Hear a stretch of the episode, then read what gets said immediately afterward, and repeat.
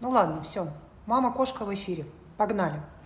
Что хочу сказать. Я своего Николая, как правило, по воскресеньям спрашиваю, Коленька, расскажи мне какие-нибудь новости, потому что я же не слежу за этим ни зачем. Соответственно, он каждый раз мне что-то рассказывает, кто с кем разошелся, кто на кого подал в суд, или что там какие-то там еще новости, военные и так далее. И вот он в этот раз мне говорит, вот натуральный газлайтинг, реально, с утра расскажу вам наш конфликт. Он мне говорит, американцы ушли из Америки. Я ему, в смысле? Ну вот это вот новости. Я, я его спрашиваю, расскажи там что-то про Афганистан, про Талибан, что-то же произошло такое. Ну вот он говорит, я тебе рассказываю. Значит, американцы ушли из США. Ты понимаешь, американская армия, они ушли из Америки. Я ему говорю, я не понимаю, как это американская армия ушли из Америки. Э, что? Ну так и, так и значит, американская армия ушли из Америки. Что тут непонятного? Что тут непонятного? И реально вот я почувствовала вот этот газлайтинг, что со мной что-то не так. Я так спокойненько, спокойно. Да, хорошо, продолжай, рассказывай. Да, американцы ушли из Америки. Люди, значит, я думаю, что там, может, действительно что-то произошло, что я не знаю. Какие-то американцы ушли из Америки. Ну вот, а потом, да нет, нет, я перепутал. Американцы, американская армия ушла из Афганистана, потому что Байден сказал, что все, уходим, слишком серьезные миллиардные потери, нет, нет, нет, нам это совершенно невыгодно, нам это совершенно бесполезно. Так вот и про газлайтинг, я ему объясняю, ну так я тебя поправляю, я тебе и говорю, что ты что-то не то говоришь. Ты бы могла сказать, ты бы могла меня поправить? Я ему объясняю, так я тебя поправляю, я тебе говорю о том, что я не понимаю, как американцы ушли из Америки. Нет, ну давай не будем. И вот начинается конфликт на ровном месте. Я еще и виновата в том, что я его как-то пыталась сказать ему, что он что-то не то говорит, да, понимаете, какая бывает странная история. Вот такой газлайтинг семейный на ровном месте, понимаете. Короче, два слова про этот Афганистан, коль уж о нем зашла речь, да про этот Талибан и так далее. Американский, э, Байден решил оттуда забрать свою американскую армию и сказал, что все, это слишком дорого нам там воевать, эти миллиардные потери, ну его нахрен. В итоге все эти талибы окончательно захватили Афганистан, и сейчас что происходит? Этих бедных несчастных женщин, да, афганистанских, афганских, а, опять надели на них эту жуткую мешки вот эти, где даже глаз не видно. То есть они должны носить перчатки черные, полностью, тотально наносить вот эту паранжу, там это хиджаб называется, абая, я не помню всех этих различий. Но, в общем, в том, я вот судя, прикреплю потом эту картинку, как выглядит женщина потихонечку, да, в исламе, как ее, как постепенное исчезновение женщины. То есть сначала платок, потом этот платок черного цвета, потом к платку присоединяется маска, к маске присоединяется занавесочка, к занавесочке перчаточки, к занавесочке еще, и в итоге вот такой черный кулек сидит. Все. И в итоге, помимо того, что это черный кулек, еще закон более жесткий, чем сам шариат. То есть как, какая-то форма шариата нездоровая. Если раньше нужно было трех свидетелей, Моя жена изменяет, допустим, жаловался человек, и ему судья говорил, приведи трех свидетелей. Он приводил трех свидетелей, и женщину забивали камнями. Ладно, вот это средневековье там было всегда. То сейчас это можно делать без свидетелей. То есть муж, который обкурился опиума, а талибы, они конкретно курят этот опиум без конца, да, обдолбанные, ему показалось, что вот эта его же женщина несчастная в черном мешке, которая одна не имеет права ходить, да, мусульманская женщина одна не имеет права ходить. С ней должно просто целый выводок сестер ходить, быть а, свекровь, там мама, еще кто-то, и вот они табунами ходят, чтобы, не дай бог, никто ничего про нее не подумал. Соответственно, ее муж, который обкурился этим гашишем, опиумом, идет, э, рассказывает, что его жена ему изменила. Все этого достаточно для того, чтобы женщину забить камнями. Вот и все. И, короче говоря, сейчас все феминистки, активистки активно защищают женщин, вот этих особенно, которые в Афганистане страдают от этих жутких э, талибов, да, пытаются их защитить и так далее. Вы, кстати, пишите, что вы думаете.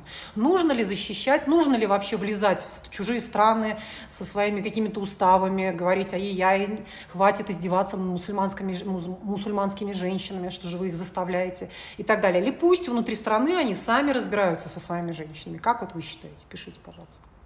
Что еще я хочу сказать? Вот свои пять копеек вставить относительно вообще всех этих хиджабов, абай и прочих вещей, да, которые сейчас, кстати, в Москве очень активно а, пропагандируются. Хотя их не было никогда. На Кавказе в жизни паранджу не носили. Но сейчас девочки насмотрелись моды вот этой. Не моды, а они насмотрелись э, турецких фильмов, сериалов. Они насмотрелись многих каких-то... А поездили в Арабские Эмираты, им хочется как-то так же, да, не романтизируют это все, не видя, на самом деле, какие последствия это может принести, да. Так вот, возвращаясь к этой теме, сами женщины растят своих мальчиков таких, понимаете? Ведь этого талиба родила какая-то женщина. Ведь она же его сыночка этого растила в этом. Она же его как-то начала слушаться, я не знаю, с трехлетнего возраста. Почему э, женщины вырастили таких вот выродков, таких жутких а, обреков, вот этих вот? Каким образом? И потом сами же от них страдают. То есть что-то они такое делают, как-то они это взращивают, весь этот ужас. Правда же? Вот пишите, что вы думаете на этот счет. Сначала они это как-то романтизируют, что я буду а-ла-ла-ла-ла, а-ла-ла-ла-ла. Потом ее Ахмед попросил накинуть еще что-то побольше, потом еще что-то, потом вообще никуда не учиться, за руль не садиться, никуда не выходить. Э, они тут эту какую-то женщину, им какая-то там повариха, что-то им не понравилось, как она им сварила. Да? Они ее чуть сами заживо не сварили, эту женщину, эту повариху. Вот и все. Вот это насилие над женщинами, сами женщины растят этих мальчиков, короче говоря. Понимаете, да? Они каким-то образом в этом во всем участвуют и радостно в это во все играются, в эту, в эту жертвенность. Потому что хочу привести обратный пример. Мексиканки – уж какого уровня мужские, ну, вообще муж, мужики мексиканцы, да, могут быть жестокие. Все эти талибы нервно курят в сторонке. На самом деле столько, сколько людей убивается в Мехико, не убивается ни в каком Афганистане, понимаете, да? Мехико стоит на первом месте. То есть мексиканцы могут быть очень жестокими.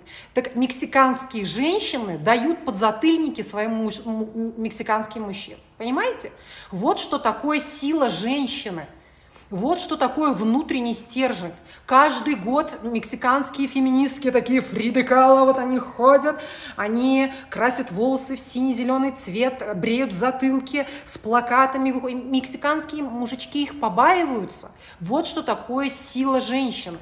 То есть мексиканская женщина растит своего мальчика таким образом, что он, о, Дева Мария, там смотрит на нее, сколько, уже, сколько святых женских, да, в Мексике, там Дева Мария, Гваделупа, там, т -т -т -т, вот и все. Чего нет э, в, этих, в этом шариате, короче говоря. Ну, это такая неблагодарная тема, конечно, все эти религиозные моменты затрагивать, но не очень понятно, как совсем это игнорировать, согласитесь. Все-таки это же довольно интересная тема. Ну, потому что это же не единичный какой-то случай, не просто случай домашнего насилия. Это же какая-то массовая история, правильно? Вот целая нация, которая вот растит таких каких-то уродов, сама рожает этих мальчиков и уродиков из них растит не знаю, каким это образом у них происходит. Сынок, давай я тебя буду слушаться. Что ли? Вот в какой момент, да, мусульманская женщина а, так развращает своего сыночка, своего мальчика, что сама же потом начинает его бояться. То есть в какой момент она это делает?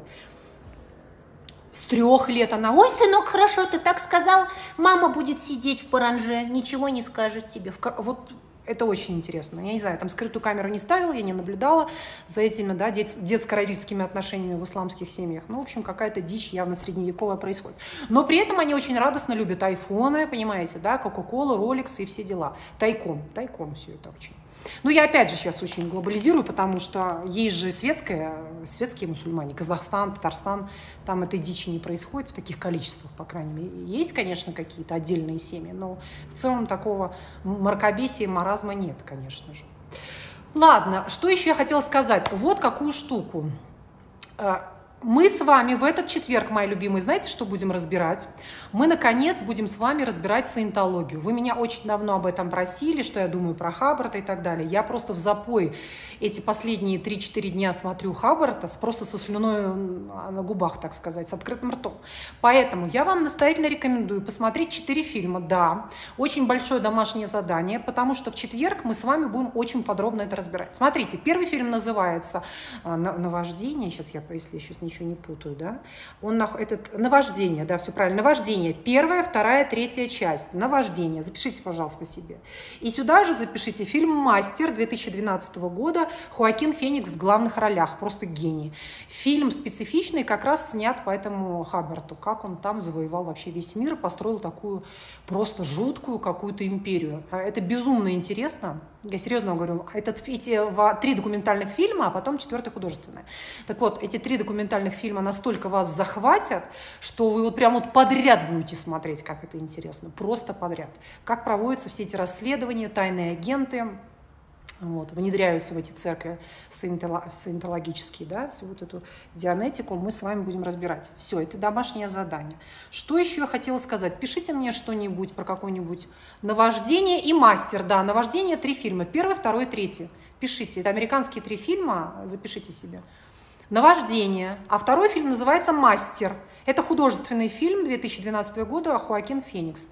Просто смотрите его, знаете, э, вот этот художественный фильм только после того, как посмотрите три документалочки.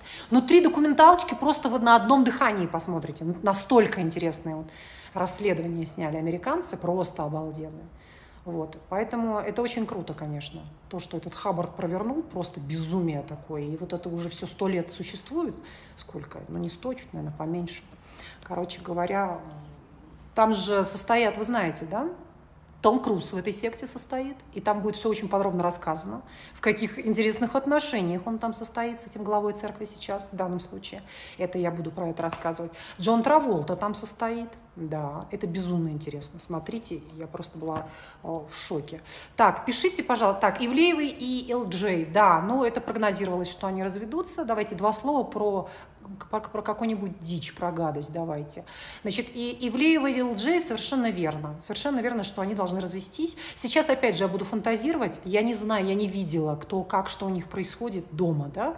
Но вот это просто мои фантазии, что могло быть. Сразу я себя пытаюсь предохранить от всего, так сказать. Какие мои фантазии на этот счет? Э, у меня ощущение, что это два наркомана, которые она как мамочка, она там, Элджейчик, я не помню, как его зовут, Элджейчик, давай сегодня будем потрезвимся, давай выпьем там, я не знаю, кефирчику, давай, мой любимый сыночек, там, я не знаю, я тебе сварю бульончик, да, куриный. Как-то о нем заботилась, а он как бы там нанюхается и еще хочет. Он же моложе, а на молодые наркоманы у них сил много, так сказать, и вот он активно в три ноздры там это все дул ясное дело, да.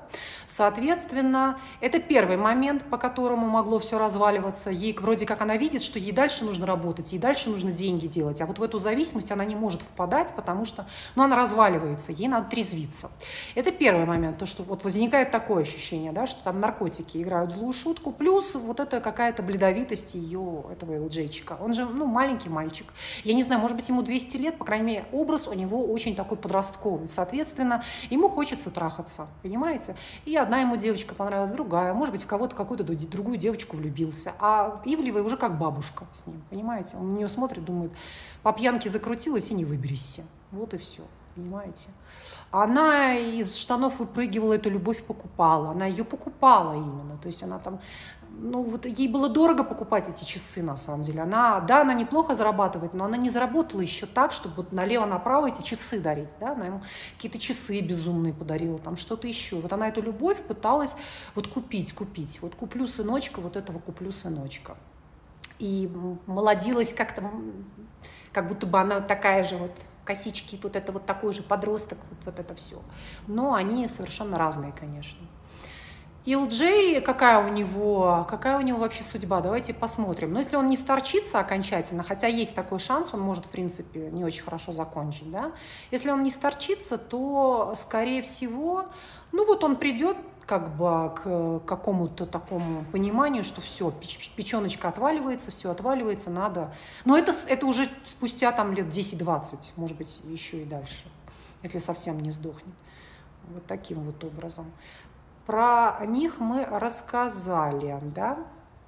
Часы к расставанию, ну, фиг его знает, может и к расставанию. Да, кстати, в некоторых странах нельзя дарить часы, потому что они действительно символизируют какое-то расставание. Пишите, пожалуйста. Про Бритни уже было. Про Хованского мне жалко его несусветно, бедолага. Но с другой стороны, с другой стороны, может быть, это в том плане к лучшему, что алкаши, они трезвеют в тюрьме.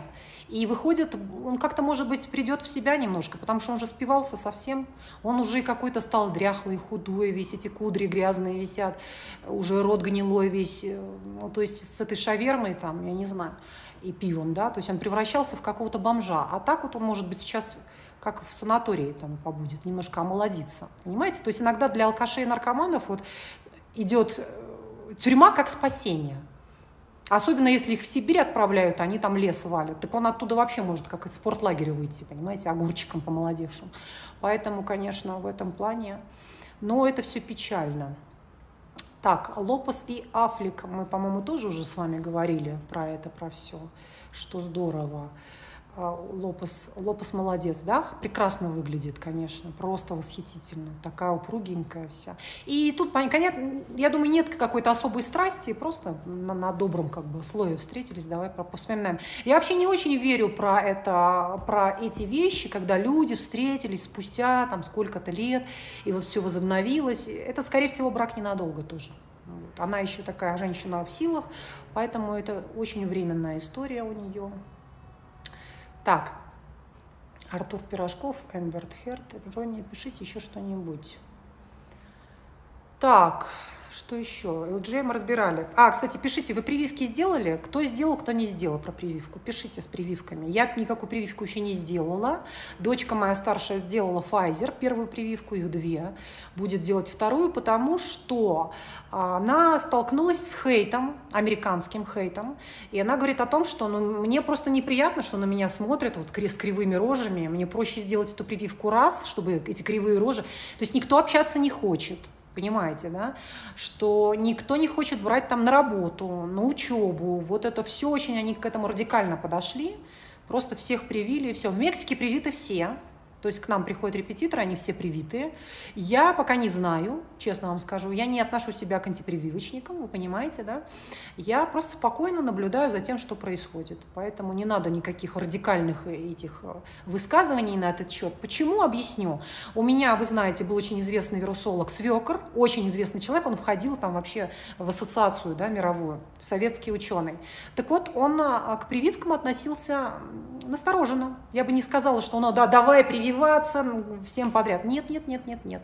И когда я прививала Сашу, он всегда мне говорил, чем прививаться, когда прививаться, в какой момент, какие вакцины вообще не нужно делать, какую как бы прививку вообще не нужно делать. Да, вот мой свекр, он был против некоторых прививок, хотя был просто великим ученым. Поэтому я к вопросу о том, что да, тотальные антипрививочники – это какая-то максимализм радикальный, но и всецело слепо идти как дурак там на все подряд, прививаться всем подряд – это тоже маразм, понимаете, да?